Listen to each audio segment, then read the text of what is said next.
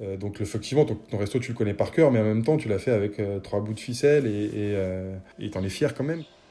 Bonjour à tous et bienvenue sur le podcast Slow Mornings. Je suis super contente de vous retrouver aujourd'hui pour un nouvel épisode où l'on va parler de beurre de micelle, de crêpes, de galettes, de sarrasin, de queen, de cidre aussi. On parle beaucoup de cidre. Bref, j'accueille le cofondateur de Krugen, euh, Frédéric. Yuen n'a pas pu être euh, présent aujourd'hui, mais en tout cas on pense fort à lui. Et qui s'inquiète pas, Frédéric a bien bien parlé à sa place.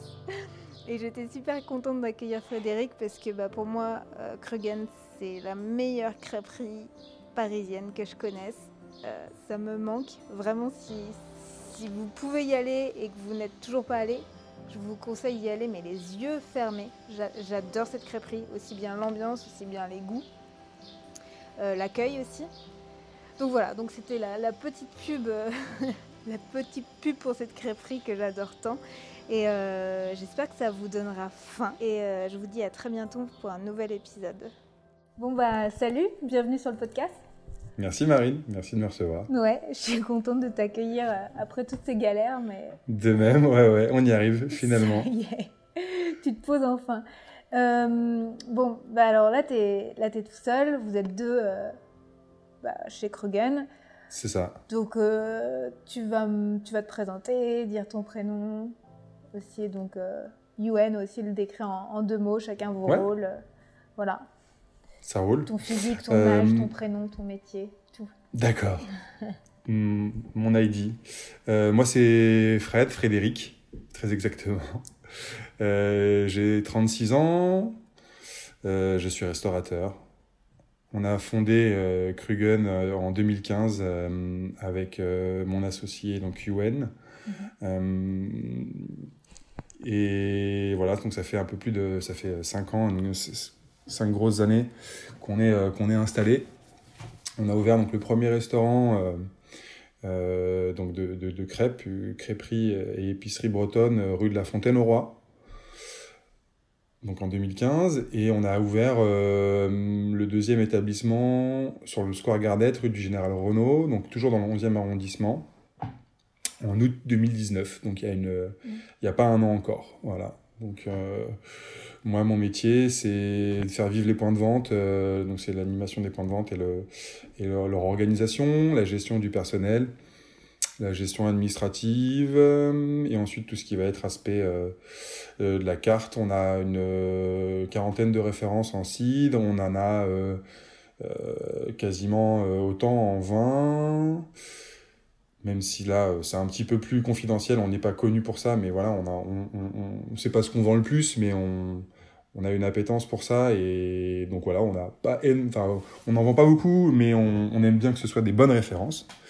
Euh, voilà, donc ça c'est moi aussi qui gère euh, avec Nathan, euh, qui est le, responsable de salle et le, manager.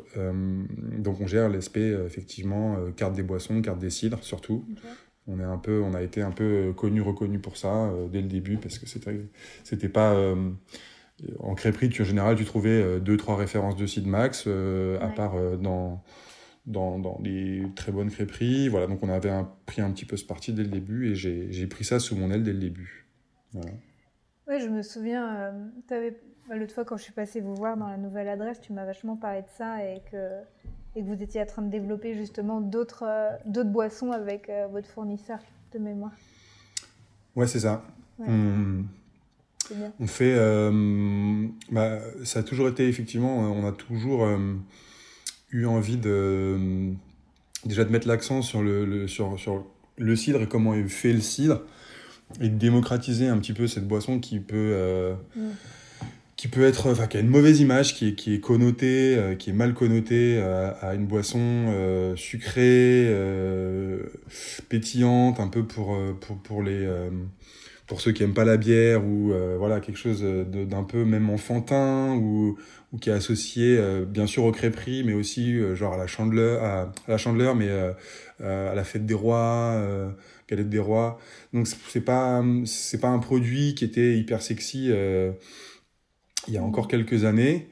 Donc voilà on propose que des cidres qui sont des, effervescences naturelles. euh, en général, c'est des cidres qui sont bio, peu ou pas sulfités et qui sont qui sont peu ou pas filtrés. Euh, c'est assez, c'est entre guillemets facile de faire du cidre, mais voilà, il y a quand même des, des mais c'est, enfin, il y, a, quand même un savoir-faire qui, c'est facile de mal faire du cidre aussi. donc voilà, donc on essaie d'être un peu les porte-parole de ça euh, euh, chez Krugen. Ouais. Et, et, ça marche plutôt bien. Ça marche plutôt pas mal, ouais. Donc ouais, ça c'est une partie. Les gens ils vont croire que Krugen c'est que du cidre. C'est que du cidre, mais pas du tout. C'est surtout des crêpes, mais aussi. c'est surtout des crêpes. Euh... Ouais, bah alors, avant de parler de crêpes, je voulais juste que tu me demandes les tout débuts, comment vous êtes rencontrés euh, avec UN Alors, on s'est rencontrés, euh, c'est nos sœurs qui sont, qui, sont, qui sont très amies. Elles ont fait la même, euh, la même école. et donc on se connaissait, on s'était rencontrés quelques fois avec UN via, donc via nos sœurs.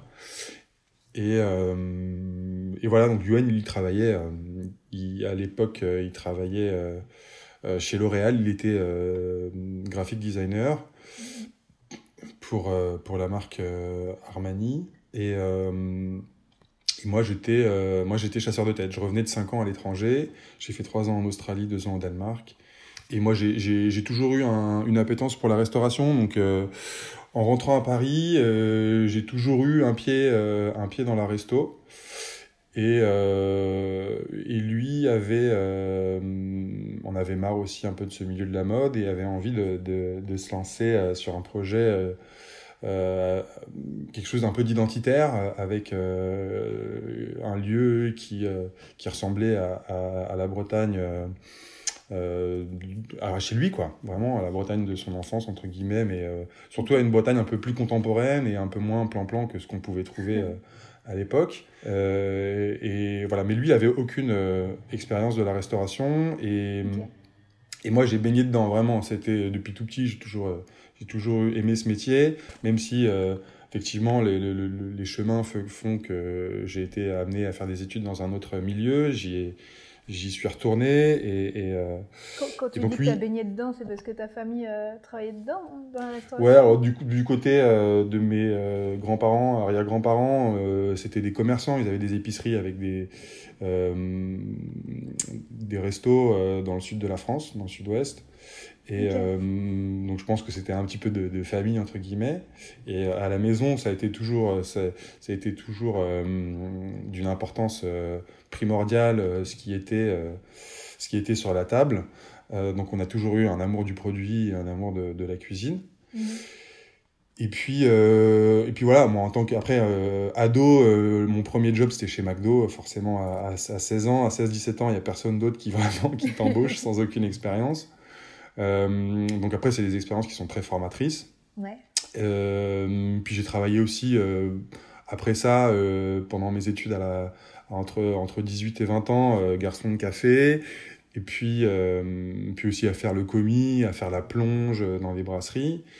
Euh, puis quand je suis parti en Australie, j'ai pendant le, quasiment les trois années où j'ai fait mon bachelor là-bas, j'ai euh, j'ai bossé dans des restos, euh, notamment un, un, gastro euh, euh, à Brisbane, un des meilleurs restos de Brisbane à l'époque, et où j'ai fait où fait pas mal de mes armes là-bas.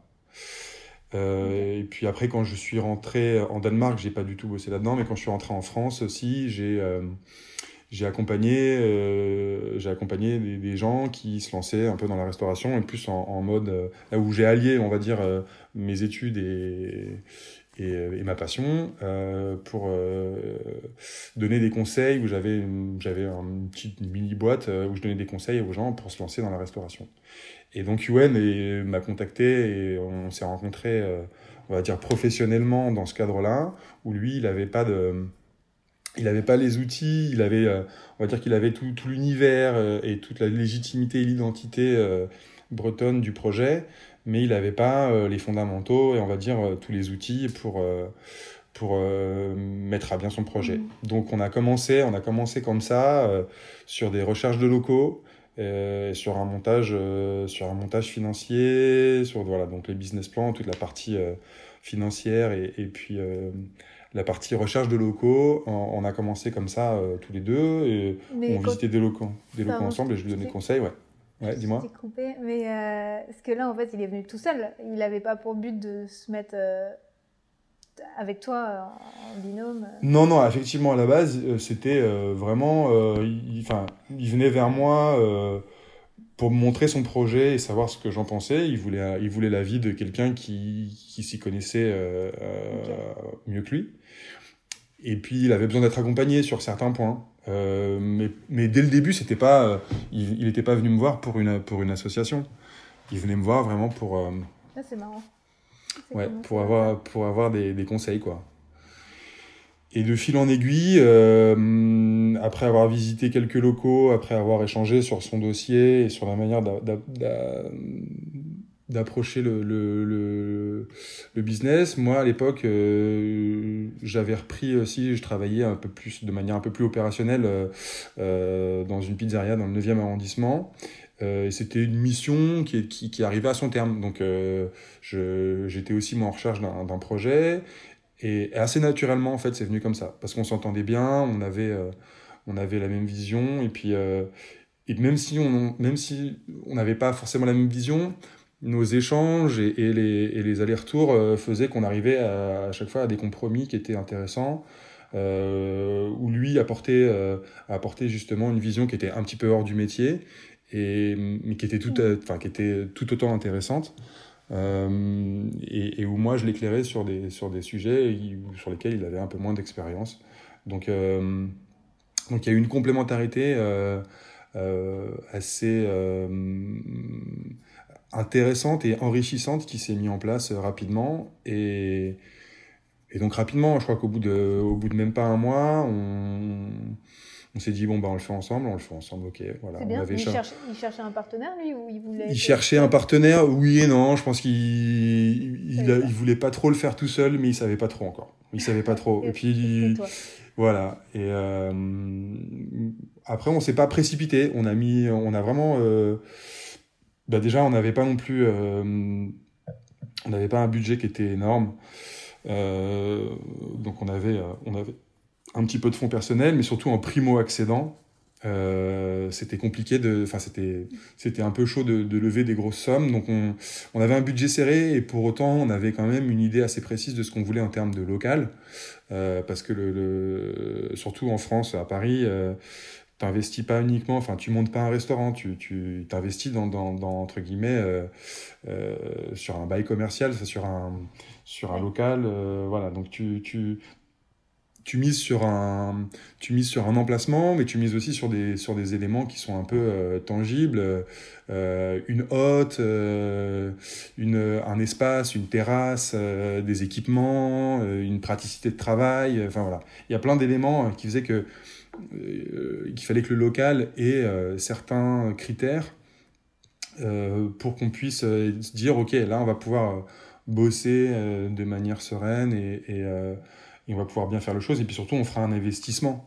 On, placera nos billes dans un endroit où même si on se casse la gueule, ça marche pas, on s'entend plus, ou on trouve pas notre clientèle, on pourra revendre et on perdra pas euh, d'argent ou trop d'argent entre guillemets. Et ça a été compliqué ça, de trouver le local? Trouver un local, ça a été compliqué, ça nous a pris du temps. Ça nous a pris euh, quasiment un an parce que on on voulait, euh, comme je te dis, on, voulait quand même euh, avoir une, façade entre guillemets. On voulait quelque chose qui soit, euh, qui ressemble à un resto. On voulait pas d'un couloir. Et quand tu es primo accédant et que tu recherches sur sur les via les réseaux professionnels d'agents immobiliers spécialisés dans le commerce, on ne prend pas trop au sérieux. Au début, on te propose des trucs sur trois étages avec un sous-sol.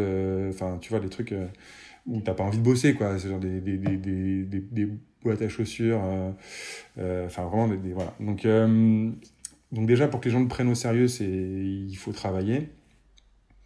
Et puis et puis ouais, on voulait on, voulait un beau linéaire, on voulait minimum entre 30 et 40 places assises, on voulait une cuisine qui soit qui soit pas en sous-sol, qui soit de plein pied, avec une vraie extraction et une vraie un vrai bail de restauration traditionnelle. Donc, euh, donc on avait beaucoup de critères. On a visité, je sais pas, une centaine de locaux. Ah ouais Ouais. c'est énorme. C'est beaucoup, ouais. Lui, Johan, il avait fait une formation là déjà Il avait fait, il avait, ouais, et puis effectivement, une fois qu'il a quitté, qu'il avait quitté son job, il a fait une formation de, de, de crépier. lui, il avait bossé dans la restauration, mais, mais pas des masses. C'était plutôt dans, en saison chez lui en Bretagne, dans le Finistère. Mais ouais, il avait jamais vraiment tenu une cuisine tout seul, quoi. Donc, il, a, donc il s'est, il, s'est formé euh, surtout euh, bah, à tourner les crêpes. Parce que c'est, euh, c'est, une, c'est une pratique, enfin c'est un artisanat. On est, on est enregistré à la Chambre des métiers et de l'artisanat, où c'est vraiment un, c'est un savoir-faire artisanal, comme, comme peut l'être un boulanger. voilà. Donc on, qui, est, qui est dispensé par plusieurs, plusieurs organismes. Et lui, il a fait, je me rappelle plus du nom exactement de l'école, mais voilà, tu as une formation qui dure trois semaines, un mois, je sais plus. Ok. Euh, oui, c'était quand même intensif. Euh. Ouais, ouais, où tu as, as, as, une formation un peu théorique, et puis, et puis tu as surtout de la pratique, et puis tu as, un resto, entre guillemets, témoin. Euh. D'accord, donc quand tu dis théorique, en fait, il t'aide aussi à développer ton restaurant, ton concept. Ouais, il t'aide à, à, appréhender tes ratios, à, à, faire, à faire une carte qui est basique, mais, qui, mais efficace, voilà. Et toi, tu l'as pas faite, cette formation avec Moi, je l'ai pas faite, cette formation. Ok. Mais tu sais tourner des crêpes. Euh. Mais je sais tourner des crêpes. Moi, j'ai appris sur le tas, comme, euh, comme, comme la plupart, euh, comme la plupart des, des, des, crépiers chez Krugen maintenant. Et c'est bien. Et en plus, bah, j'ai l'impression que votre équipe elle reste toujours la même, plus ou moins. on, a, on, a des, on a des effectifs plutôt stables, surtout en cuisine. Parce que la, bah, la, première année, Yuen était tout seul. On a, quand on a ouvert au début, on était tous les deux pendant on a été deux pendant un peu plus de six mois. Ensuite, on a recruté une personne en salle. Ensuite, moi, je me suis formé aux crêpes et puis on a tourné avec UN comme ça. Ensuite, au bout de euh, une petite année, on a recruté une, personne en cuisine. Donc, on était, euh, on était quatre, quatre au total sur le premier resto. Où on a vraiment, la première année, on a charbonné, euh, on a charbonné à mort pour, pour bah, se constituer de la trésorerie. Et puis, C'était compliqué la première année? C'est compliqué parce que tu, tu, tu tu fais beaucoup d'heures. Euh, et que Yuen euh, et que Yuen découvrait euh, la restauration et donc donc c'était compliqué ouais c'était c'était du taf après c'est très excitant c'est c'est et puis vu que ça a marché dès le début on était on était fiers on était comment ça se fait que ça ait marché dès le début? Bah, c'est une bonne question. je sais pas. Il n'y a pas eu un, un, truc qui a déclenché. Euh, bah, enfin, ça a été, euh, ça a marché. C'est-à-dire que c'était, euh, c'était compliqué. On a quand même commencé dans les dans un contexte qui n'était pas évident, mais qui étaient les attentats du, du, du 13 novembre. ça faisait, ça faisait à peine un mois. Ça faisait un, ouais, ça faisait un bon mois qu'on était ouvert. Et, et, puis euh, le 13 novembre 2015, il y a eu les attentats euh, qui, qui, qui étaient en bas de la rue. Hein. Enfin, euh, il y a eu rue de la Fontaine-Roi, la Bonne Bière. donc on a été barricadé dans le resto une bonne partie de la nuit et tout. Enfin ouais, ça a été, ça a été un début un peu chaotique, mais surtout que, surtout que le, premier article de presse venait de, de, de, de paraître dans À nous Paris. donc on commençait vraiment à avoir du monde. Et puis on a eu un, on a eu un gros coup d'arrêt avec les attentats, puis ça a repris quand même avec la Chandeleur. On a toujours des, on a toujours des, des gros pics d'activité avec la Chandeleur. Euh, malgré les attentats, ça vous a malgré les attentats pas trop freiné le Ouais, ça, ça, ça, nous a freiné peut-être deux mois et puis ça a repris un petit peu derrière. Et puis, euh, puis après, ouais, je pense que on a, on a fait parler de nous dès le début parce que bah, à l'époque, il n'y avait pas de crêperie euh, vraiment comme la nôtre. Euh, ou c'est-à-dire qu'on cassait complètement les codes, quoi. On parlait. Euh, déjà, le nom Krugen, tout le monde nous dit c'est allemand, c'est quoi? C'est bah non, c'est un lieu dit dans le pays bigoudin. On faisait référence plutôt à des euh, à des endroits géographiques, à, à, une Bretagne qui est plutôt tournée vers vers ouais vers vers la nature, la mer, le surf parce que c'est c'est ce qu'on voit sur, dans votre resto ouais. Ouais c'est c'est beaucoup d'éléments graphiques autour du surf parce que c'est ce qui nous c'est ce qui nous fait kiffer quoi. C'est c'est puis c'est nous quoi. C'est vous êtes surfeurs tous les deux? On est surfeurs tous les deux surtout UN moi je suis plutôt euh, débutant. Mais euh, ouais ouais. Moi moi j'adore être dans l'eau mais euh, je suis pas je suis pas du tout. moi je suis plutôt moi tu vois je suis, je suis le gars sur la plage qui attend avec les bières plutôt. Ah, mais je suis surfeur quand même. Mais je suis surfeur mais si je suis sûr. Mais moi je suis plus surfeur dans, tu vois, dans, dans, dans, dans les playlists et dans le. dans le code vestimentaire. Et dans le, et dans le chill, euh, dans le chill de, de, de, d'après sèche, quoi, tu vois. Mais, euh, mais après, voilà, il y a, y a Nathan, 3 deck qui, qui nous a rejoint il y a un peu plus d'un an, et qui, lui, a, est pareil, genre, un gros surfeur euh, de la torche, euh, euh, Pierre Poineau. Ah, qui de la torche aussi. Ouais. Qui, est, bah, qui, est, qui est de Parmar. Donc il y a, y, a, y a quatre gars de la torche, trois gars de la torche qui sont qui sont avec nous là. Dans les un an qu'on a mis à trouver notre local, on a aussi surtout fait deux tours de Bretagne où on est parti chercher tous nos fournisseurs. et où donc on connaît, on connaît tout le monde, on connaît tous les fournisseurs avec qui on bosse quoi. Et on est allé les voir sur leurs exploitations et on sait comment ils travaillent. Donc ça, ça a été, ça a été une partie très importante aussi du, du travail préliminaire à l'ouverture. Et euh, notamment dans le, le, pour le sarrasin et tout ça, comment euh... Ouais, sur les farines, bah il y a eu un, effectivement, il y a eu un, un, boulot de, de, enfin, de sélection. Euh, il fallait savoir avec quelle farine on allait travailler parce que en fonction des farines, c'est pas forcément les mêmes les mêmes façons de les travailler. Donc, euh, ouais, il y, a eu, euh, y, a eu, y a eu un boulot là-dessus parce qu'effectivement, euh, c'est c'est ce qui va faire que tu es bon ou t'es pas bon, quoi. C'est ce qui va faire que, que, que quand t'as. Bon, en plus, les Bretons, ils sont chauvins, enfin. Et en général, moi, je, enfin voilà, via, via tout ce travail, via déjà euh, ma belle famille, euh, mon autre belle famille qui est la famille de UN, euh, et, et via toutes les relations qu'on a avec les fournisseurs. Je connais la Bretagne par cœur, je, je, je l'ai traversé de long en large et on le fait plusieurs fois par an.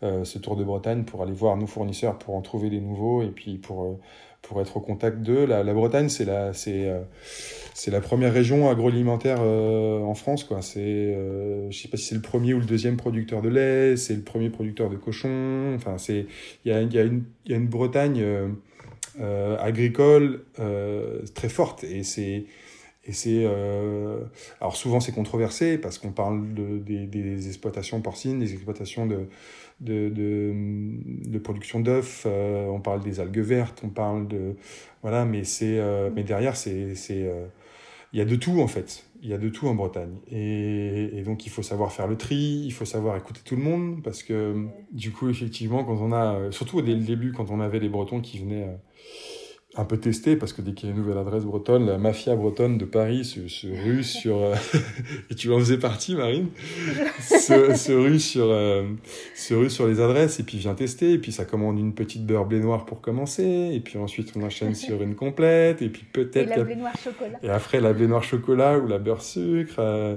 donc ouais c'est sûr qu'il y a et puis voilà ce test tu le passes ou tu le passes pas au début on a eu il y a beaucoup de gens qui venaient euh, donc voilà, nous, nous, nos crêpes, alors la, farine, elle est, elle est d'Ille-et-Vilaine, c'est le moulin de Charbonnière, euh, qui est une IGP bretonne, donc ça aussi, on y tenait beaucoup. Euh, un cahier des charges qui est assez drastique, enfin qui est drastique. L'IGP a un cahier des charges qui, qui, qui effectivement limite le nombre d'intrants qui est utilisé et, et voilà, c'est quand même un cahier des charges qui est assez restrictif et mhm. qui, qui, qui, garantit en plus de ça effectivement l'origine du, du, du, sarrasin. Euh, et voilà, donc c'est une farine qui est, qui est, particulière à travailler. On a entre 48 et 72 heures de fermentation sur, euh, sur les pâtons. Et, et donc ça donne. C'est énorme. Et, c'est, et donc c'est une farine d'Ille-et-Vilaine qui est assez forte, qui est très puissante en baignoire, qui absorbe beaucoup l'eau euh, de la, de, du pâton. Euh, et on la travaille à la mode entre guillemets finistérienne, c'est-à-dire elle va être euh, assez fine et, et, et, écrase, donc elles sont cuites sur des plaques qui sont qui sont très chaudes, qui sont entre 250 et 260 degrés, pour que la pâte soit vraiment. Crase, euh, c'est croquant, c'est ça Crase, c'est croustillant, croquant, ouais, c'est ça. Donc, on, le, le, en fait, les, souvent, quand on a des crêpiers qui viennent faire des essais et qui sont d'autres euh, crêperies, ils sont assez surpris de la déjà de la température à laquelle on les tourne. Et ensuite, euh, bah, il y en a qui, qui qui perdent beaucoup de litres de flotte euh, lors d'un premier service euh, chez Krugen parce que bah parce, parce que c'est du sport, il faut se grouiller. Euh, que c'est sûr que hum, ça parlera peut-être pas à tout le monde quand on dit 250 degrés sur les plaques, mais il y a des gens qui tournent sur, sur des plaques à 180 degrés. Donc c'est il faut aller moins vite, c'est ça Donc oui, carrément, tu as tout ton temps en fait. Quand tu, quand tu tournes sur une plaque à 180 degrés, tu peux partir, fumer une clope, revenir, et puis ta crêpe elle sera tu vois, elle sera, elle sera, elle sera cuite. Alors que là, tu as. Euh... c'est des, des crampouses ou pas La marque. Euh oui, bien sûr. tu peux pas faire autrement. Ouais, ouais. Non, non, c'est ce qu'il y a de plus matériel, c'est ce qu'il y a de plus fiable hein, en termes de matos. Euh, mais ouais, tout ça pour dire que sur, sur, le, sur la façon de faire les crêpes, euh, on va vite. Donc la, la, pâte, elle va être fine, croustillante, mais elle va rester un peu moelleuse à l'intérieur.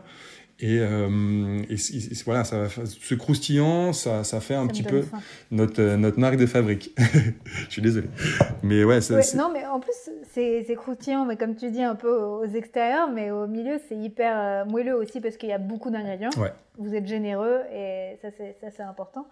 Mais euh, ouais, moi, moi j'adore, juste pour rebondir, quand tu disais qu'il y avait plusieurs Bretons qui venaient tester.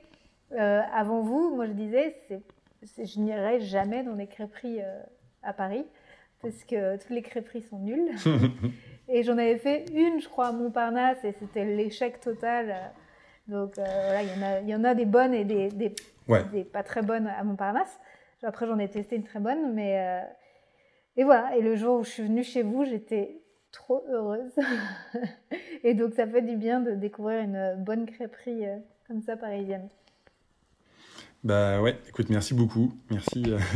je, je, je, dire que je tirerai pas à boulet rouge sur, euh, sur nos confrères, euh, mais c'est vrai que nous, pour avoir, euh, pour avoir, après on, on, on, y est allé en période de prospection, on est allé, on est allé tester des crêperies, mais et j'y vais toujours, enfin j'y vais, j'y vais chez quelques de nos collègues, confrères qu'on connaît et qu'on apprécie.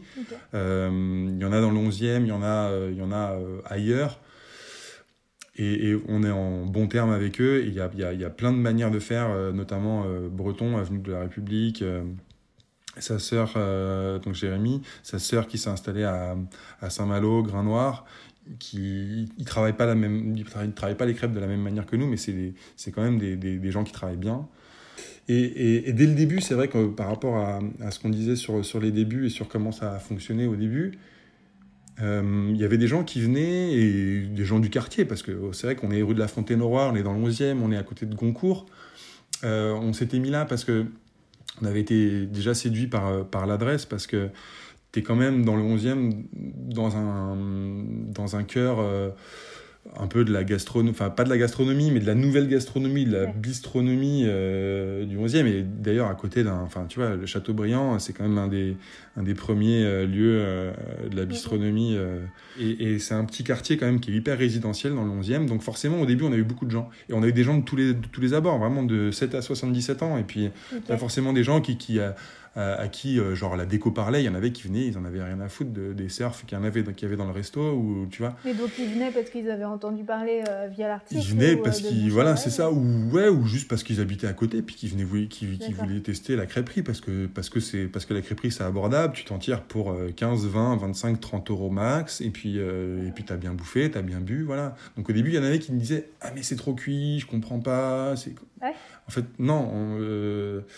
Ok, euh, on comprend. La prochaine fois, euh, du coup, euh, c'est vrai qu'au début, maintenant, on, on, on, le marque, on, je sais plus si, c'est encore marqué, mais on l'avait marqué sur les cartes, quoi. on, fait les on fait des crêpes fines, croustillantes. Si vous les voulez pas trop cuites, n'hésitez pas à nous le dire. Ah Parce qu'effectivement, je dis pas c'est bien ou c'est pas bien. Hein, Exactement. Et voilà, et en plus, bah, je pense que vous avez gardé tout le temps la même direction depuis le début, et c'est ça votre force aussi. Et tu vois, je voulais te demander comment ça s'était passé les débuts, mais à t'écouter, j'ai l'impression que ça s'est bien passé, qu'il n'y a pas eu, bon, à part l'attentat, mais j'ai l'impression qu'il n'y a pas eu de, de grands vides ou des choses comme ça. J'ai l'impression que ça a été que exponentiel et, et ça c'est. Il n'y a pas eu de, ouais, il y a pas eu de, non, on n'a pas eu de.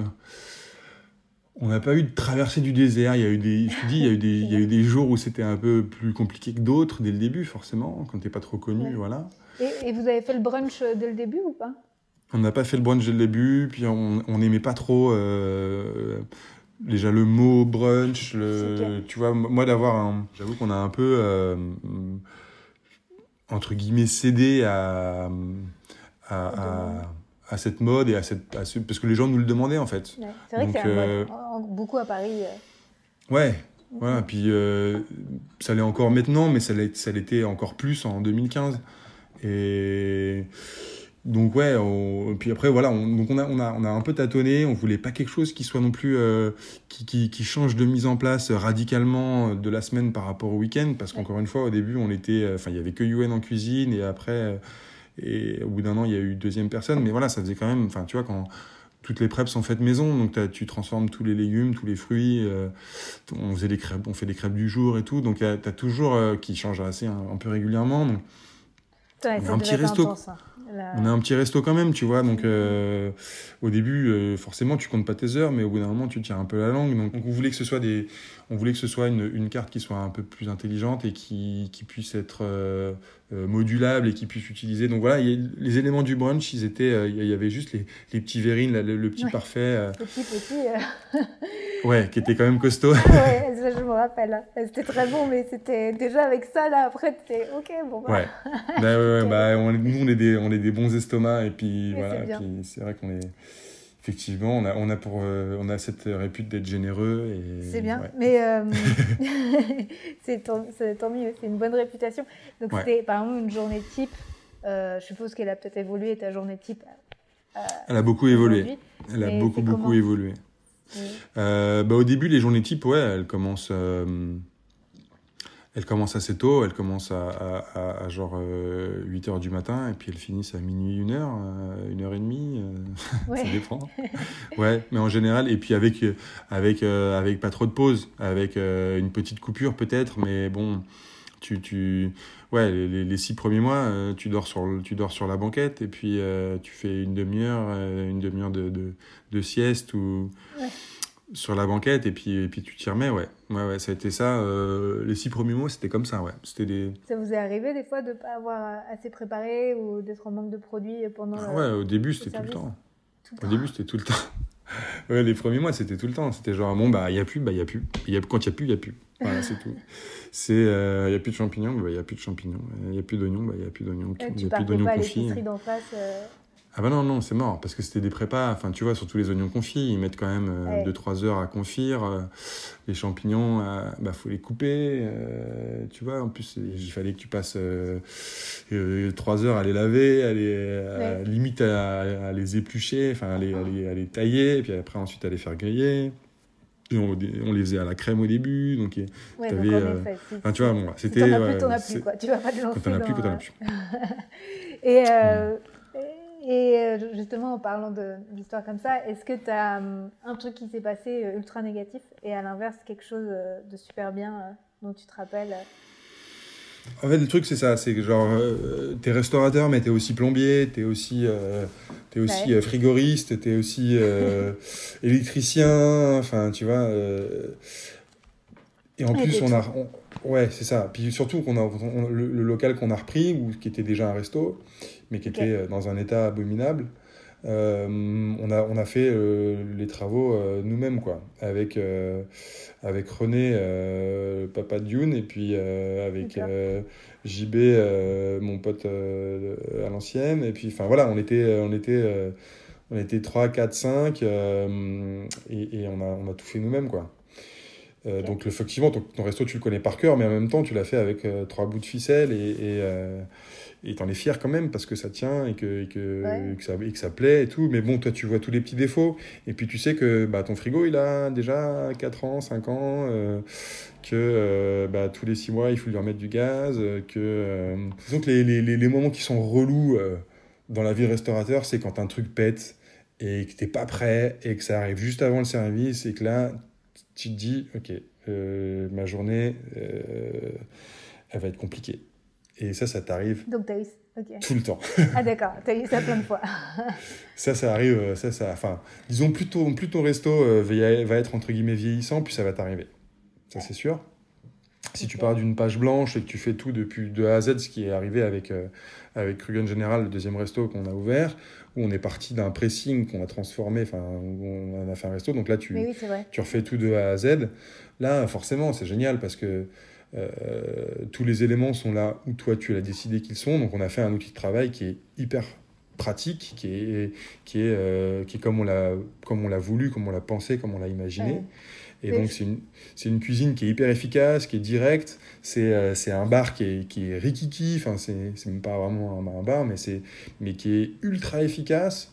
Et, euh, et on arrive à envoyer, à envoyer pas mal dans un espace qui, est, qui fait 30 mètres carrés. Quoi. Donc, euh, Ouais, après, Donc, ouais. vous l'avez construit en plus d'après l'expérience euh, du premier Krugen. donc, Exactement. euh, mais Ouais. c'est Yuan, il a, je me souviens, je l'avais vu, c'était il y a un petit moment, mais quand vous n'aviez pas encore ouvert ce, ce deuxième resto, et je me souviens qu'il faisait plein de plans, etc., et qu'il était ultra investi sur l'aspect visuel et de l'ambiance bien sûr. du restaurant et qui, qui préparait Ouais. tous les moindres détails. Ça, c'est tellement important. Et il a l'air vachement investi, euh, sur- sûrement toi aussi, mais j'avais l'impression que lui, il était à fond. Non, euh, non, non, oui, c'est, c'est, pour le coup, ça, c'est sa partie. Et là, c'est vrai qu'encore une fois, on, on a des rôles qui sont bien euh, définis et, et où moi, j'interviens pas trop là-dessus. Yuan, il va, il va avoir en charge euh, euh, tout ce qui va être l'aspect euh, communication, on va dire, euh, puis Ouais. visuel, et puis ambiance, et l'identité, quoi. Donc, euh, le logo, tout, toutes les, le site internet, Instagram. euh, Ah, c'est lui qui fait le Instagram. Ouais, la déco. Mais les photos sont, euh, sont hyper quali. euh. Bah ouais, c'est ouais, Yuen et il y a hum, il y a Mai, il y a sa sœur qui, qui l'aide aussi euh, pas mal là-dessus parce que c'est son pour le coup c'est son son boulot à Mai aussi. D'accord. Euh, donc là ils bossent eux, eux, ils bossent en famille là-dessus. Enfin Mai ça fait pas longtemps qu'elle a repris un petit peu la main sur euh, sur Instagram. ok. Mais euh, ouais, Donc pour vous, pour vous, ça vous apporte euh, beaucoup les réseaux sociaux C'est difficile à dire, mais je. Si, c'est sûr, bien sûr. Enfin, carrément. On a, on, on a, on n'a pas. Enfin, on, tu vois, on n'a jamais mis un centime dans, dans, dans Insta Ouais. ou sur. On n'a jamais. euh, Ok. Après, euh, justement, je me demandais si, euh, si en tant que restaurateur, pour toi, c'est. je sais que c'est beaucoup de boulot, les réseaux sociaux, mais est-ce que pour toi, ça. Tu penses que ça t'apporte quelque chose si pas, Je sais pas, peut-être que tu as un journaliste qui qui a parlé de toi sur Instagram ou autre, et que donc ça vous a apporté. Bah, beaucoup de followers et ces followers sont devenus des clients. euh, voilà. Ouais, c'est hyper difficile. J'ai l'impression hein, que c'est hyper difficile à quantifier la transformation euh, euh, d'un follower. d'un- d'un follower euh, en, en un client euh, physique, on va dire. J'ai, on le sait qu'il y a des clients physiques qui sont devenus followers parce qu'effectivement, quand on a lancé, euh, enfin au début, quand on, s'est- quand on a lancé le resto, qu'on a, qu'on a créé le compte Insta, on disait à tout le monde allez, allez sur notre page, où on, on va, on va poster des recettes. Le début, vous avez pensé à ça. euh. Voilà. Et, et on l'a pas fait. euh, Pour le coup, c'est peut-être quelque chose sur lequel on, on pêche un petit peu. Je pense qu'on n'est pas non plus euh, ultra fort là-dessus. Euh, et après, Yuan pourrait t'en parler euh, peut-être un peu mieux que moi. Parce que pour moi, un point de vente, c'est vraiment quelque chose de, de, de- de physique et de, et de local. Il y avait aussi, le, vous aviez fait une recette pour le, le fooding, où vous aviez partagé votre Queen Burger. Ouais. Ça aussi, c'est une certaine euh, visibilité, non? Carrément, ouais, ouais, je pense que c'est vrai que dès la première année, euh, ils sont venus nous voir et, et, euh, et c'était Mathilde, sa maman, qui nous avait, euh, qui avait fait euh, cette vidéo sur notre première année. c'est- Quand je revois ça, ça me fait sourire, c'était trop drôle. On avait tourné ça un 14 juillet, il faisait genre ultra chaud, il y avait personne dans les rues. Et, et, et puis ouais, et puis le fooding qui vient nous voir dès le début, on était genre waouh trop enfin fier et en même temps euh, genre euh, ah bon une crêperie qu'est-ce qui ouais vous êtes sûr vous avez ok euh, trop, trop bien. Et hum, parce que c'est vrai qu'à part euh, Brest Café qui, qui, qui trust un petit peu tout, tout, tout le fooding on avait vraiment l'impression qu'il n'y avait pas il y avait personne d'autre. Et puis ils sont venus nous voir, et je pense que c'était Julie Gerbet à l'époque, qui était passée parce qu'elle habitait pas loin dans le quartier, et puis qu'elle voilà, elle est toujours au taquet des, des, nouvelles adresses, et qui avait fait un super papier, et, et qui, continue à nous suivre, et, et, et merci à elle. Et c'est vrai que des, des, journalistes qui font bien leur boulot, des journalistes foot qui font bien leur boulot, euh, c'est, on, le note, on le note facilement parce que euh, tu sens que derrière, il y a un vrai boulot d'investigation derrière. Et quand ils, te, quand ils te posent des questions, ils essaient vraiment de retranscrire ce que, ce que tu racontes. Et, et tu le vois quand il y a euh, un article qui paraît et quand il y a derrière tous les autres qui pompent euh, le premier article et qui a plein de coquilles dedans, et t'es là, ok, d'accord, bon, ok, donc là, non, en fait, on n'est pas ouvert le mardi, non, mais en fait, euh, non, la farine, elle vient pas de là, euh, non, ça, c'est pas les bons prix. Enfin, tu vois, il y a... Ça, ça a l'air courant, ouais, de, de, d'un journaliste qui crée un, article, et après, tous les autres qui ça. prennent même pas la peine de se déplacer dans ton local. Et pour le coup, tu vois, bah, le crédit est à, à remettre vraiment à, à, leurs confrères journalistes qui leur a enfin qui a fait ouais. le premier article, et, et, eux derrière ils pompent juste un article. Et incroyable ça. Et tu vois, déjà, ils font pas leur boulot. Et en plus de ça, ils le font mal parce que ils pompent avec des, des coquilles dedans.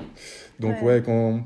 Et ça, ça arrive souvent, euh, justement, au moment de la chandeleur où euh, tu sens que dans les.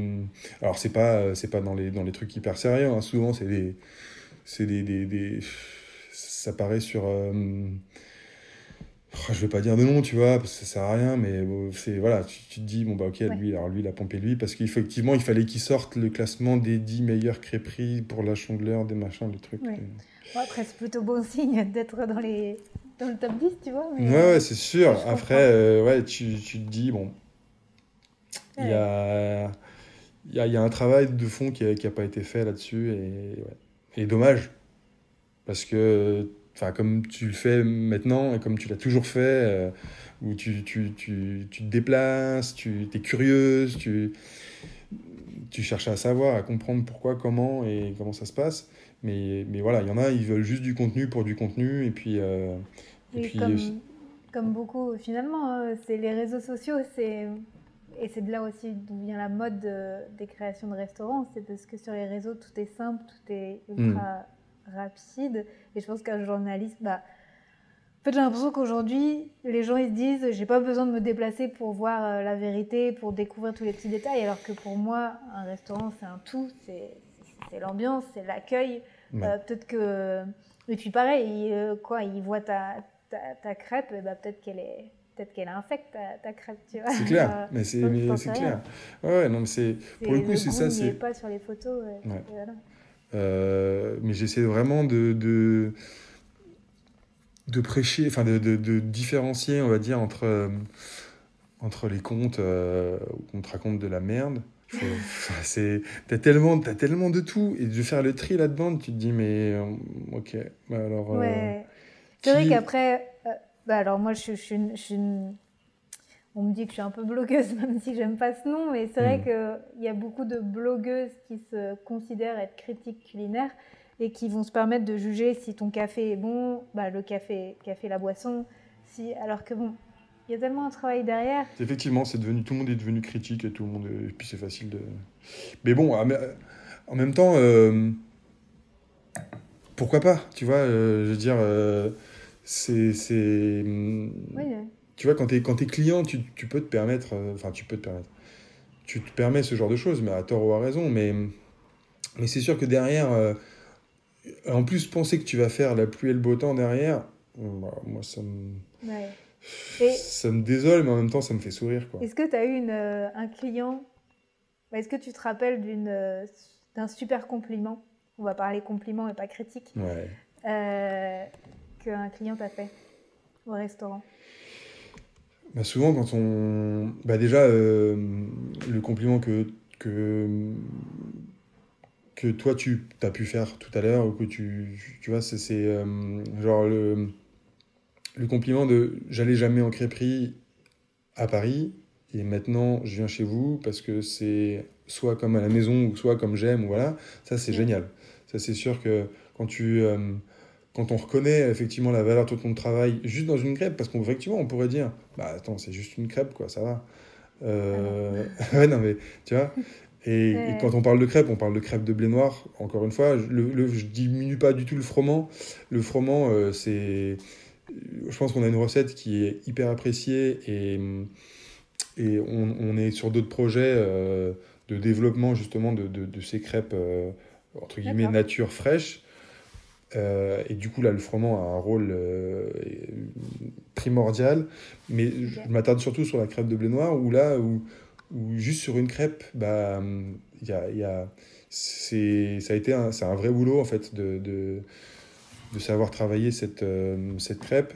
Et, effectivement, quand on, quand on goûte juste une. Tu vois, c'est. Bon, en ce moment, là, on est en période. Euh, on est dans une période très, très très bizarre, très, très spécial. Je ne sais pas si on peut en parler, si ça, si ça aura du sens. Euh, bah, oui, je publie dans, dans deux semaines le podcast. Voilà, mais là, euh, donc en période de, de, de, de déconfinement, euh, de, de, crise sanitaire, euh, où du coup on fait à emporter, on fait aussi des crêpes qui ont à manger sur le pouce, et du coup elles sont pliées un peu en triangle.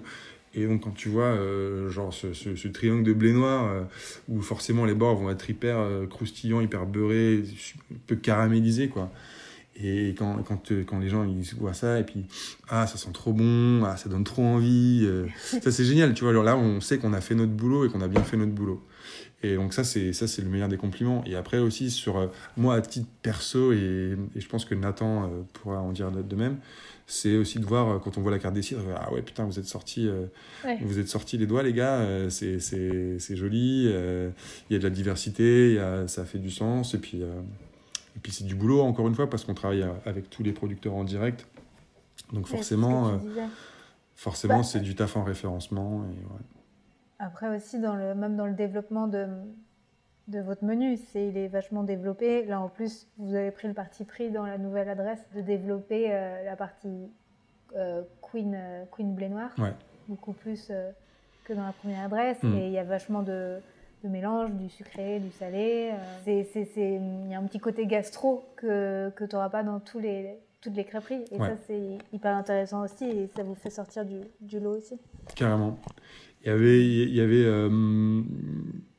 il y avait plusieurs aspects sur, sur le développement des queens et, euh, et des queens blé noir plus particulièrement. Et... Ça devait pas être facile de trouver la bonne recette. Euh... Ouais, ouais c'est clair. Bah, le, le, en plus, le queen, il évolue, il évolue un peu tout le temps et, et la recette. Euh, du coup, on, en fait, on a, on, a, on, on a plein de recettes de queen blé noir. Okay. On, on, en a vraiment plusieurs. Il y a des 100%, il y a, il y a, des, il y a des 2 tiers, 1 tiers, il y a des 1 tiers, 2 tiers, il y a des hauts levain, il y a des avec okay. la levure sèche, il y a. Hum, Levure fraîche. Vous faites plus avec de la levure sèche ou euh, de boulanger? Euh, En général, c'est de la levure sèche. Ouais. Ok. Ouais. Et, et le vin. Et, et T'as vu, j'essaye de trouver les secrets. Euh... Mais euh, c'est vrai que tu vois, bah, le, enfin, dès le début, euh, travailler le vin, c'est quand même, tu vois, c'est un, un, un, boulot. Enfin, c'est pas qu'on maîtrise pas, mais c'est, on n'est pas boulanger à la base, donc forcément, on a, on a appris à le faire mais euh, c'est pas quelque chose qu'on maîtrise encore à 100%. Donc c'est pas le, ouais. c'est pas le plus gros encore euh, de. Et ça fait un peu sa vie le, ouais. le vin. Donc et là c'est puis c'est euh, c'est le c'est le chef euh, c'est Pierre Alexandre euh, qui est qui est avec nous depuis depuis un an qui qui a mis au point les recettes de Queen okay. au général et qui a bossé okay. sur ça sur le sur sur les levains mais c'est Disons que c'est. En fait, le, le, les queens, c'est des pâtes qui sont tellement euh, fragiles, entre guillemets, qui sont hyper sensibles à la chaleur, à l'hygrométrie. Euh, euh, effectivement, euh, elles tiennent pas longtemps, elles tiennent pas très longtemps dans le temps. Euh, et donc, on a.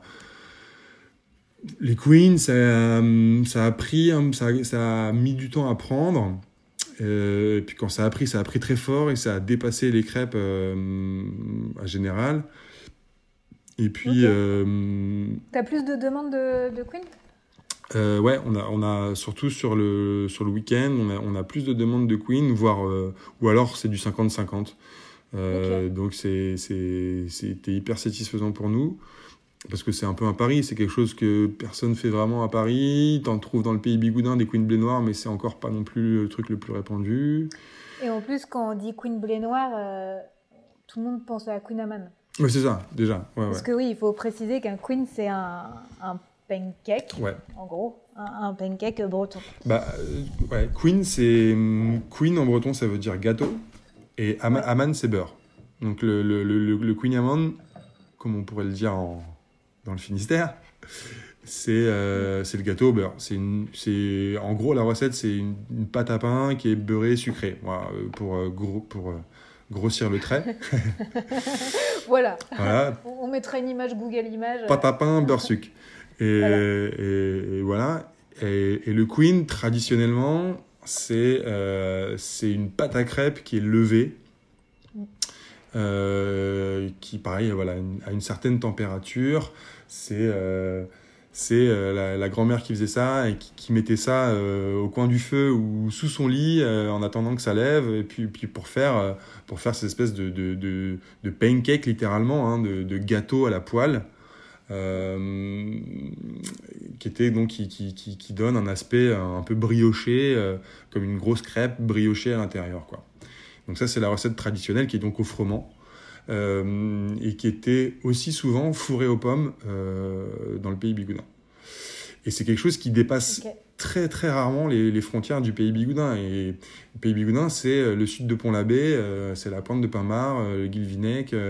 voilà, c'est vraiment c'est c'est un petit pays quoi. Et dans l'inconscient collectif, la bigoudaine, elle est, elle est connue et reconnue parce que c'est c'est la coiffe euh, très haute des Bretonnes, euh, c'est- la plus emblématique parce que, parce que la bigoudaine, euh, c'était euh, à l'époque des ports de pêche et des- du développement de la, de la, de la, de la conserve, c'était euh, les régions qui étaient devenues euh, les plus euh, opulentes euh, de Bretagne et, donc euh, et en fait euh, bah, les, les coiffes bretonnes parce qu'il y en a partout dans tous les pays bretons euh, que ce soit de Saint-Malo à, à Brest, en passant par euh, euh, le, golfe du Morbihan jusqu'à jusqu'à Douarnenez, Quimper, etc.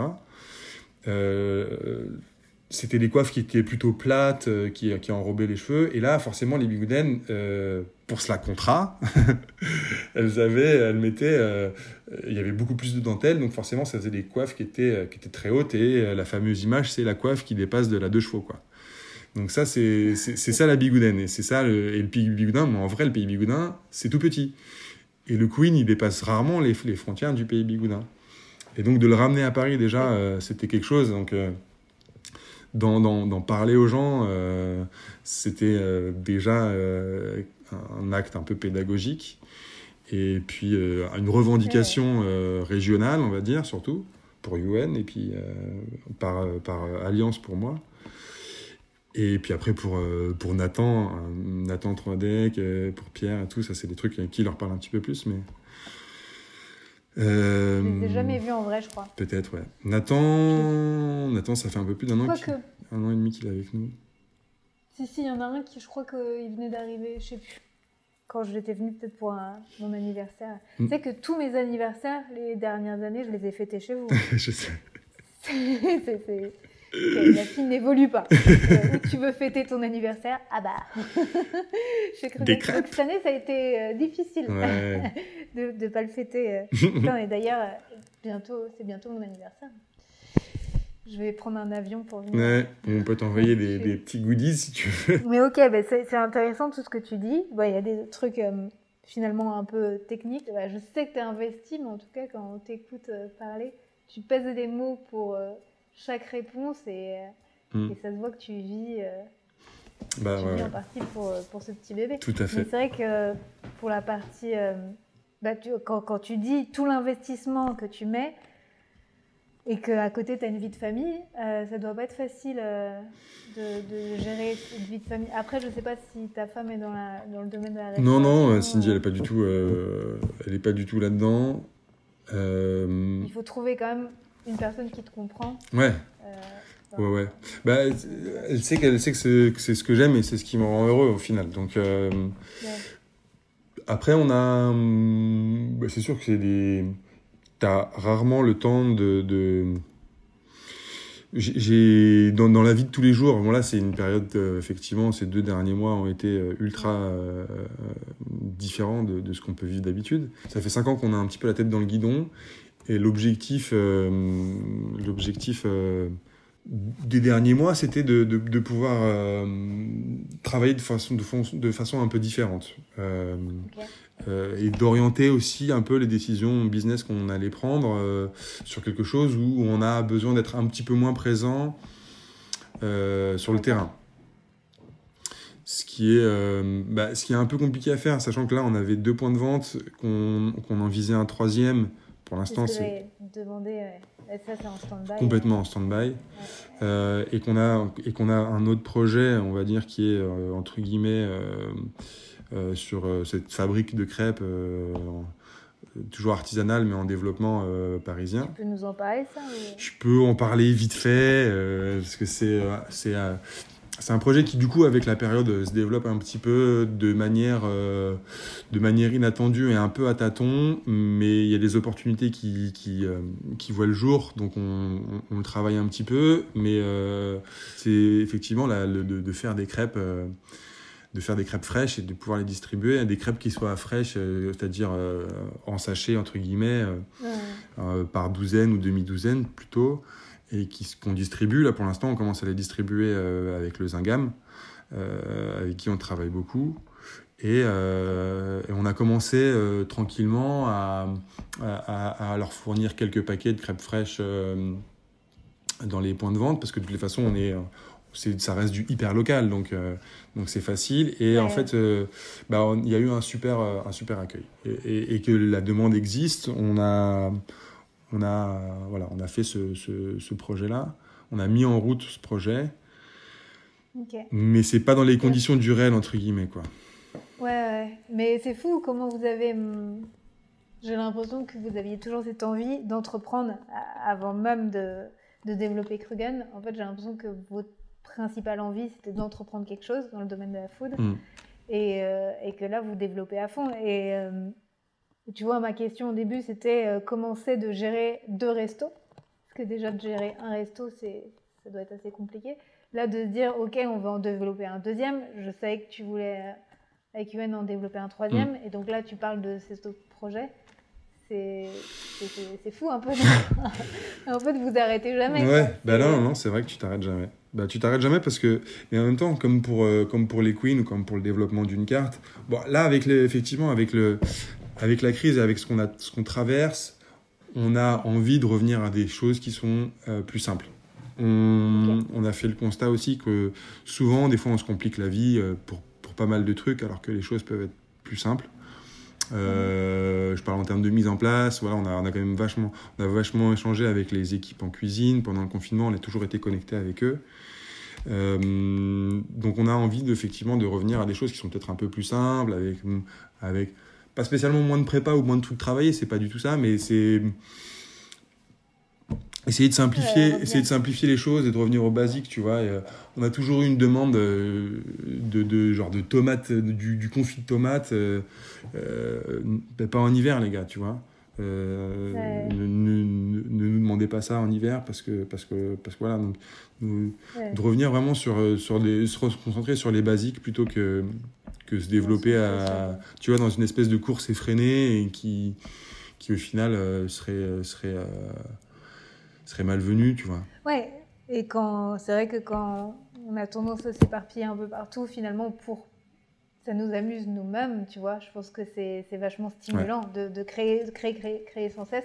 Mais finalement, eh ben, tu vas vouloir créer plein de choses différentes et tu vas pas te concentrer sur une chose une chose à la fois et finalement ça te fait te développer à, je sais pas, à 70% euh, surtout, au lieu d'être à 100% dans quelque chose. C'est ça. C'est ça. C'est un peu. Euh, et, c'est, et pour le coup, là, ça peut être un des points positifs de ce qui s'est passé.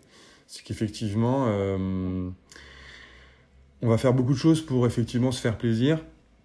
Et, c'est aussi le cas des queens. mais le rapport investissement, temps, argent euh, et bénéfices peut être euh, au final euh, pas, assez, pas assez intéressant pour qu'on puisse se dire, ok, bah, c'est quelque chose qu'on poursuit. Et, et c'est vrai qu'on a, on, tu vois, on a, après, même pour les cuisiniers, tu vois, de, de pour les équipes en cuisine, c'est toujours. on a toujours envie, puis même eux, ils sont friands de ça, et puis ils nous challengent tout le temps, et, et, et, ils se challengent entre eux sur, sur des recettes, sur comment faire. Donc forcément, cette énergie, on, on on la, on la redirige vers des nouvelles recettes, vers euh, de tous les temps, de toutes les façons. Le truc qu'on vend, les best-sellers, c'est les complètes et les beurres sucre. Voilà, donc pourquoi se casser la tête à en faire d'autres Ouais, c'est un peu ça, tu vois. Euh, la galette saucisse, c'est toujours un truc, tu vois, pour, euh, pour ma femme qui est du pays rennais, la galette saucisse, c'était genre l'évidence. La galette saucisse, c'est tu vois, c'est le. C'est le, c'est le ouais, ça, c'est un peu votre produit phare aussi. Hein. Moi, je sais que souvent. Ouais, c'est le truc de, street food, euh, mais bien sûr, hein, c'est la, la, galette saucisse. Et tu vois, on a été. Euh, après, on n'a pas inventé la galette saucisse, mais dans les néo-crêperies, on va dire, j'aime pas du tout ce terme, mais qui, qui, qui, ont ouvert depuis, que, depuis, que, depuis 2015, depuis que nous on a ouvert. Euh, on était les premiers à faire la galette saucisse, genre en mode street food, dans un resto, à table. Et que visuellement aussi, ça je parle pas de Rennes, hein, parce que c'est sûr que forcément en Ille-et-Vilaine, ça, ça c'est un truc que tu trouves à tous les coins de rue, même dans les crêperies, même si des fois ils ne la présentent pas comme on la présente. C'est ce que j'allais dire, vous, il y a une présentation quand même. Euh. Voilà, je, je, que j'avais pas vraiment vu avant, mais ah, encore une fois, euh, je on, est, je suis pas du tout l'inventeur de, de, la galette saucisse ou de la façon dont on la présente. Mais à Paris, par contre, depuis qu'effectivement on a ouvert, on a été copié sur la galette saucisse, mais maintes fois, maintes fois. Et, et ça, euh, ça, je le prends, on peut le prendre comme un compliment et, et parce qu'on n'est pas non plus les plus médiatiques de, de des crêperies. Hein. C'est vrai qu'il y en a qui, euh, qui, le sont euh, beaucoup. Il y en a qui sont très très médiatiques. Mais encore une fois, tu te perds. Finalement, tu vas beaucoup plus donner d'énergie dans les médias que dans ta cuisine. Donc à partir. Ouais. ça, c'est un autre débat, mais. Mais mais il y en a, ouais, c'est clair qu'il y en a deux trois qui ont ouvert et qui, eux, pour le coup, ils ont ils ont des tendances à à m'agacer un petit peu parce qu'il n'y a, y a rien de. En fait, il n'y a pas d'identité. C'est creux leur truc. Et, Mais oui, tu le vois. Enfin, Tu sais, ça, ça, ça, ça, se voit, quoi. C'est des trucs qui sont pompés à droite à gauche et il y a. Et, pas que chez nous forcément, mais il y en a, ils sont allés jusqu'à prendre les mêmes couverts, tu vois. Je veux dire, euh, Mais moi, c'est. Et ça m'interpelle ce, cet aspect-là d'entreprendre parce que finalement, il y aura toujours, toujours des personnes qui vont te copier. Et. Euh et je me dis, si tu entreprends, c'est pour créer, ça te stimule tous les jours, tu, tu penses à, ta, à, ton, comme tu dis, à ton bébé, à, ton, à, tout ça. Et je comprends pas, en fait, ces personnes-là qui vont copier, parce que finalement, il n'y a rien de stimulant euh, à copier quelqu'un. Euh. Ouais, pour, ouais je, après, euh, il y a des entrepreneurs qui sont des genre ouais, serial entrepreneurs où tu vois pour eux c'est juste la duplication d'un modèle d'un modèle et, euh, et ensuite, c'est juste euh, genre euh, des tableaux avec des ratios. Et, voilà, et encore plus, d'ailleurs, dans le domaine de, de, la crêpe, je me souviens que j'ai une amie qui, qui est dans les assurances. Ouais. Et un jour, elle m'a dit Tu sais, Marine, j'aimerais bien ouvrir un resto et j'aimerais bien ouvrir une crêperie parce que c'est vraiment pas cher. Et, et voilà. Et je dis Mais bah, créer une bonne crêpe, tu vois, ça a un certain coût. Il faut de, des bons produits et tu vois, tout le monde, j'ai l'impression qu'il y en a beaucoup aussi qui veulent ouvrir une crêperie parce que c'est soi-disant pas cher. Euh, bah, c'est la réflexion qu'on a, qu'on a eue surtout au début, qu'on a, qu'on a moins mais qu'on a quand même. Euh, des gens. Euh, parce qu'effectivement, comme tu disais tout à l'heure, il y a, y, a, eu, il y a eu et il y a encore un effet de mode autour de, de l'entrepreneuriat euh, dans, dans, le domaine de la food. Oui, euh, où les gens euh, te disent Ah, ça va. Hein. Puis vraiment, en, genre, en plissant les yeux un petit peu, en mode d'un air entendu, pas mal la crêpe, hein, il y a des bons ratios, hein, c'est bien. Et là, tu as envie de leur dire Ouais, mais en fait effectivement, tu, tu, les produits que tu vas mettre dans une crêpe, c'est des choses qui sont assez simples, que tu peux avoir à très bon marché. Mais encore une fois, moi, je suis pas. Euh, je, veux dire, le jambon, hein, c'est un, un, jambon qui est fermier. Enfin, ah, mais... Tu peux toujours justifier forcément de ça. Et puis, euh, et après, il y a tout ce qui tourne autour, d'une, autour, autour de la vie d'un restaurant. Enfin, tu vois, euh, c'est pas parce que je suis une crêperie et que mon panier moyen, il est deux fois moins qu'un resto classique, où tu vas dépenser... alors, euh, ch- chez moi, le, le menu du midi, le premier menu, il est à 11,50 euros. À 11,50 euros, tu as une boisson, une crêpe salée, une crêpe sucrée, et tu es assis dans un resto et on vient de servir. Ouais. Tu peux aller, euh, tu vois, tu peux aller genre... euh, euh, je vais pas. Tu peux prendre une pizza importée, tu vas payer jusqu'à 12, 13, de- 13 balles une pizza et tu attendras dehors et on va te filer une boîte en carton, tu vois. Ouais. Ouais, et toi, il y a tout le service derrière. Y a tout Derrière, les- tu as un service. Ouais. Et puis tu es dans un resto qui est entretenu, qui est propre, euh, qui est éclairé, qui est chauffé. Ouais, Enfin, tu ça. vois, enfin, tu- on paye un loyer. C'est pas parce que c'est pas parce qu'on vend des crêpes que le loyer il est moins cher que si tu, tu vendais. Ah bon euh, Ah, je pensais. tu vois, mais- tu vois, c'est et, et du coup d'avoir à se justifier à chaque fois, Ouais, c'est ultra lourd. Et aussi, après, il y a Il y a tout le temps, bah, tu vois, tu parles des confits d'oignons qui prend 2-3 heures, bah, tu vois, ça, ça va te prendre euh, bah, du temps, euh, aussi une place dans ta cuisine. Bah, tu vois, il y a plein de petits Bien trucs sûr. comme ça. euh, Et après, euh, Encore une fois, hein, aussi, tu peux être-. Voilà, entre parenthèses. confitine, tu, tu peux, tu peux, on pourrait très bien euh, être des gros bâtards, acheter euh, les oignons euh, genre congelés, euh, prédécoupés. Et, et- Ouais. et- et faire notre truc comme ça, tu vois. Mm. Et puis, euh, et puis bah, ça passerait peut-être, tu vois. on sait pas, on n'a jamais testé, mais C'est le moment, peut-être. peut-être c'est le moment. Ouais. Je crois que c'est le moment. Non, mais, mais, ouais, hum, bah, enfin, tout ça pour dire que, que les gens ne se rendent pas forcément compte de ce qu'il y a Ouais. derrière tout ça. Et ça, ça c'est vrai que c'est des trucs qui sont un peu. C'est des petites piques. Alors, tu es obligé de le prendre avec le sourire et puis d'être, encore une fois, ul- ultra pédagogue. Mais euh, si tu veux, si euh, Yuen avait été, euh, je sais pas moi, des, des, des, des Pyrénées-Orientales Ouais, ou de, ou de, ou de Castelnaudary, on aurait fait euh, un restaurant de, de, de cassoulet, tu vois. Et là, les gens, ils seraient pas venus nous dire. euh, euh, le, ra- le ratio est super bon sur le cassoulet, tu vois. Ouais. Donc euh, voilà, bon, c'est juste, juste de- Là, effectivement, du coup, le, le- Cassoulet. le thème, c'est la Bretagne, et le Ouais. thème, c'est les crêpes. Et, et effectivement, c'est des bons ratios. Mhm. Et au début, au début, on avait des cartes, euh, et on a, on a refait quasiment les mêmes erreurs, entre guillemets, sur, euh, sur le, le- le deuxième resto, où les gens nous disaient Eh, Mais attendez, les gars, là, vous, êtes sûr que c'est ça l'addition? Mais c'est- pas assez cher, en fait. Parce que effectivement, tu peux euh, euh, venir au resto, genre euh, boire une bonne bouteille de vin ou de cidre, euh, manger une ou deux crêpes ou trois crêpes, et puis t'en tirer pour genre 20, 25 euros. Mhm. Et alors, donc du coup, tu as ceux qui viennent et qui disent bah, Attendez, moi, les crêpes, les gars, je les fais à la maison. Et bah, ok, très bien, bah, va les faire chez toi. Ouais. Et et tu as ceux qui vont te dire euh, ceux qui viennent en Bretagne, ils disent Attends, non, mais non, les gars, c'est pas 8,50€ une complète ou 8,20€, Ouais. c'est c'est c'est- c'est 6,50€. Ouais, d'accord. Bah, mais pour- euh, Parlons loyer, parlons. euh, c'est ça, ton, ton loyer à Saint-Quay-Portrieux ou à Binic ou je sais pas où, il...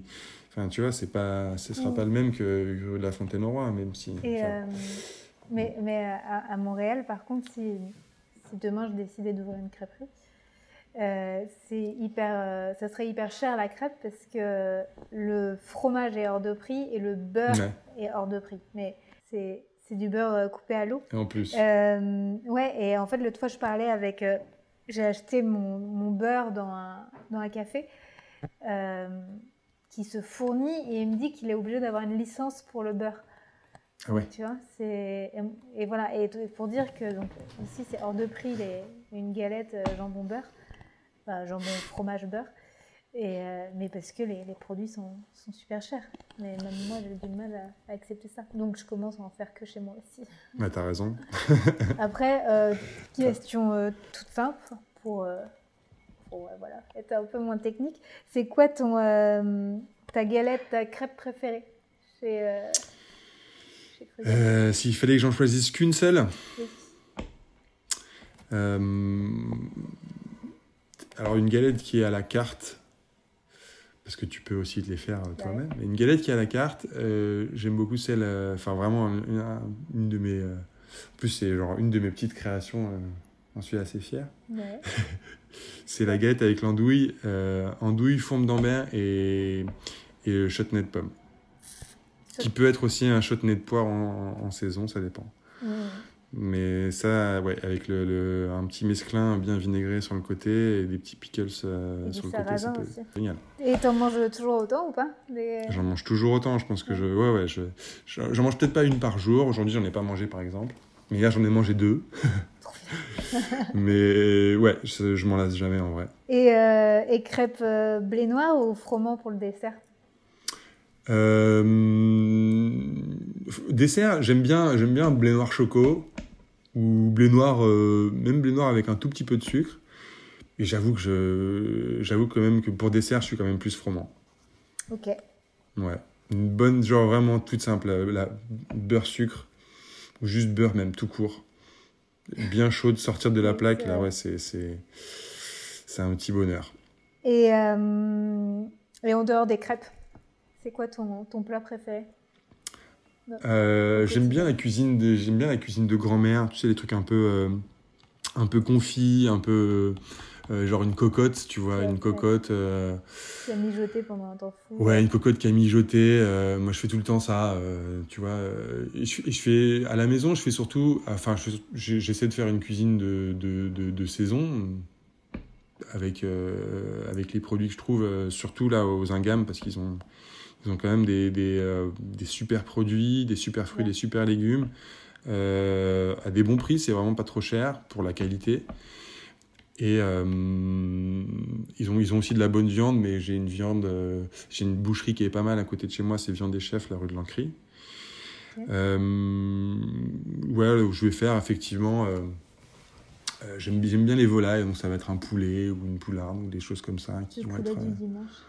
Ouais, le poulet du dimanche. euh, Donc tu cuisines alors, aussi euh, chez toi.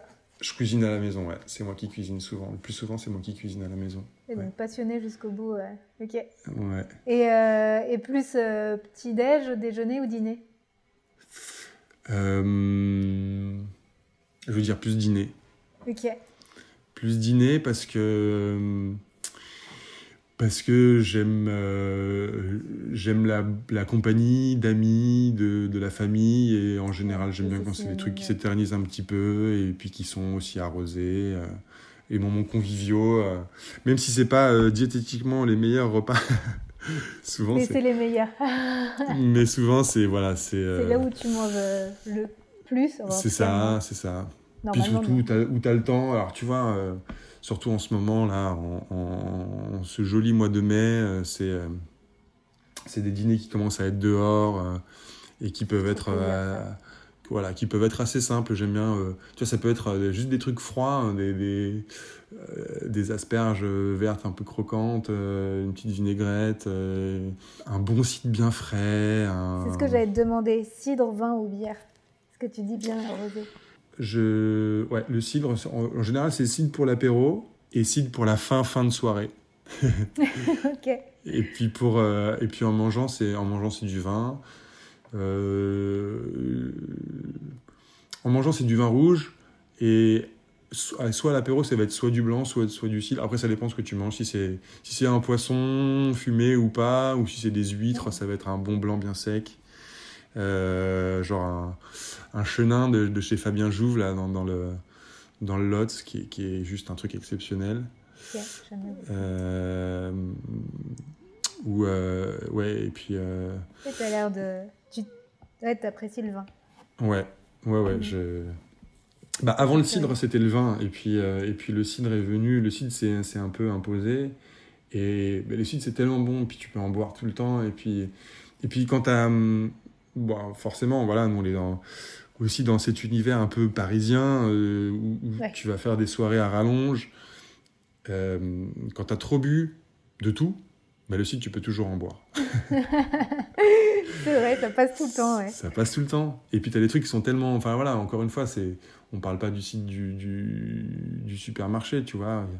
C'est euh, des sites qui vont être assez secs, qui vont être parfois un peu vineux, qui. qui euh, je pense Ouais. à, à des, des sites, par exemple, de Comisambert dans, à Saumur, euh, qui va, qui, qui va faire des cidres avec des. des hum, qui vont, qui vont être des pétnates de fruits avec d'autres fruits fermentés, avec des, des, avec des baies, des, des, du cassis. euh, Ouais, c'est pas le cidre brut, euh, lourd, euh, Ouais, Ou alors, euh, euh, au Canada, il y a, y a Revel, Revel Cider, qui sont, qui sont dans la région de Toronto, je crois.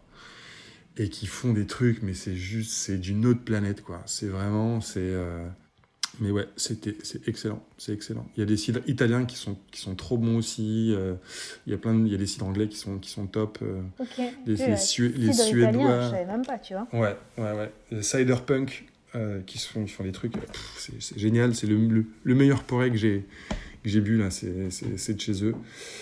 On, on, attend que ça se tasse un petit peu, mais on va recommander chez eux aussi. Euh, il y a les Danois de, de Abelrov ou des Sidérette là, qui font des trucs géniaux, les Suédois de Folk Stereo. Ouais, il y a des trucs je cool. te demandais qu'est-ce que tu buvais le soir. ça va, c'est. bah, ouais, ouais, je, bois, je bois tout ça. Dans la même soirée, les gars, je, je bois tout. Ok. Ça.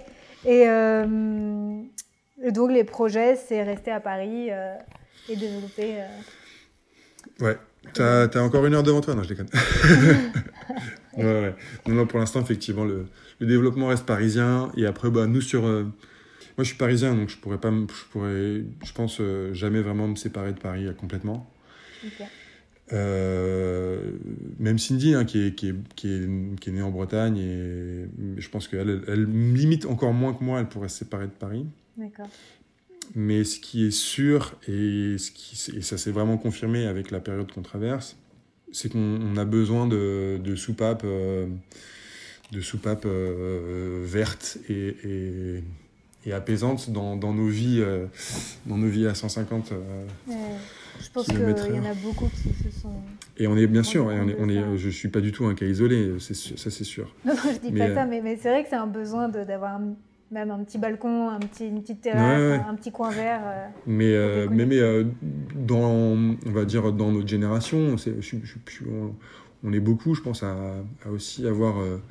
bah ouais, ça vient avec le temps, c'est quelque chose de générationnel, je pense. Mm -hmm. C'est c'est un besoin d'être de, de, un petit peu plus près de, de, choses plus simples, quoi. Tout simplement. De...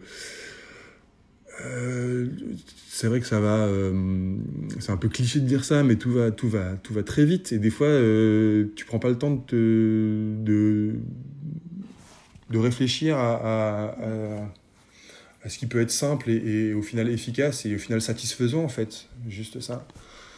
Ouais, on a le temps, le temps file et on a souvent, en fait, j'ai l'impression que plus on vieillit, on, plus on veut se connecter, à, se reconnecter aux choses simples. Et, mm. Et, et voilà, on voit qu'il y a des choses qui nous manquent, qui finalement, pendant dix ans, ne nous manquaient pas, comme la mer, le, les montagnes ou autres. Carrément. Et euh, tu vois, là, juste avant, j'étais au téléphone avec ma grand-mère, qui a 100 ans aujourd'hui. Et, et, et c'est marrant. D'ailleurs, c'est la première fois qu'elle me, qu me, parlait autant et c'est pour ça que, que je t'ai pris sur le podcast euh, plus tard. c'est fou, elle, avait 100, elle a 100 ans aujourd'hui et c'était une pipelette, j'ai dû la, la couper. C'est génial. Et elle n'arrêtait pas de me dire, elle me dit, mais le, le, temps il passe trop vite. Elle me dit, quand on est jeune, on ne se rend pas compte. Et c'est marrant parce qu'elle me disait qu'il y avait plein de décisions que tu prenais dans la vie et que tu n'aurais jamais pensé les prendre, mais finalement, ces décisions vont te mmh. faire évoluer. Il fallait profiter, ouais te dire ce que je préfère dans mon métier, c'est qu'il n'y a jamais un jour qui se ressemble. Et puis le deuxième aspect, c'est euh, de, voir la, les, de voir les gens contents, les, les gens euh, genre, euh, heureux de voir, et que la satisfaction, en fait, euh, le, le, ce que tu peux en retrouver chez, chez, chez, le client, c'est que la, leur satisfaction, elle va être directe. Le, le, remerciement, ça va être quelque chose de direct. C'est t'aimes ou t'aimes pas, et voilà, ça, et ça c'est génial. Bon, bah, juste une dernière question. Si tu as un message à faire passer pour toutes les personnes qui souhaitent vraiment se lancer, comment est-ce que tu leur conseilles de prendre quand même une formation de, euh. Est-ce qu'il y a des choses que tu aurais voulu qu'on te dise et que... Je conseille de faire des formations parce que ça peut toujours être... Euh, euh, ça peut toujours, on va dire, déminer des situations. Tu te blindes, entre guillemets. Et, et, pour le coup, à l'inverse, moi, je n'ai pas fait d'école hôtelière, ou j'ai fait aucune, j'ai aucune formation à part euh, les formations euh, réglementaires d'hygiène et de permis mmh. d'exploitation. Euh, Sinon, des... beaucoup d'expérience euh, directe. Voilà. C'est beaucoup d'expérience directe. Et pour le coup, le terrain, enfin, c'est quand même, c'est genre ça passe ou ça casse. Et, et, et pour moi, c'est quand même ce qu'il y a de plus enrichissant parce que c'est le, le, terrain, on remplacera jamais la théorie, ça c'est une évidence.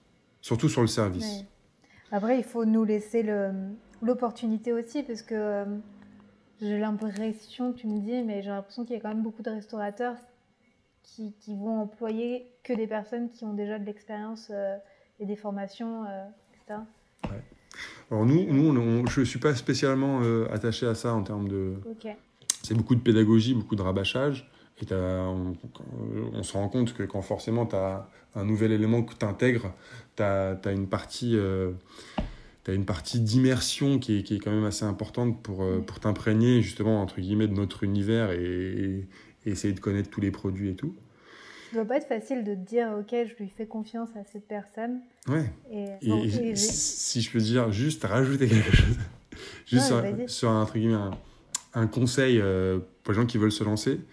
Euh, c'est qu'il faut, euh, il faut vraiment, euh, entre guillemets, rester fidèle à, à, ce qu'on a envie de faire, à, notre idée initiale. Quoi. C'est pas, être, pas trop, pas trop essayer de se pervertir par rapport à il faut, écouter le marché, écouter la clientèle, c'est sûr, mais voilà, c'est, c'est genre, il faut rester fidèle à, à, ce qu'on, au message qu'on a envie de faire passer. Quoi. Ouais, Et pas vouloir plaire à tout le monde. Exactement sinon on se perdrait. Tout à fait. voilà. Ok, euh, ben, écoute, euh, j'ai vu que moi ça faisait 1h45 bientôt. C'est pas mal. Je te remercie. Mais c'est moi. Avec euh, plaisir, merci beaucoup Marine. Si tu passes à Paris, tu sais où nous trouver. J'ai plusieurs projets, de toute manière. Comme je disais à ma grand-mère, je reparle de ma grand-mère. je... Le Canada, ça ne sera qu'un temps. Bref, on finit par parler de moi là. voilà, merci de m'avoir écouté. merci beaucoup bah, Marine. Je te, je te, fais des bisous et, euh, et, à plus tard. À très bientôt. Tu me dis si tu as besoin d'autre chose. Pas de problème, on est là. ok, salut.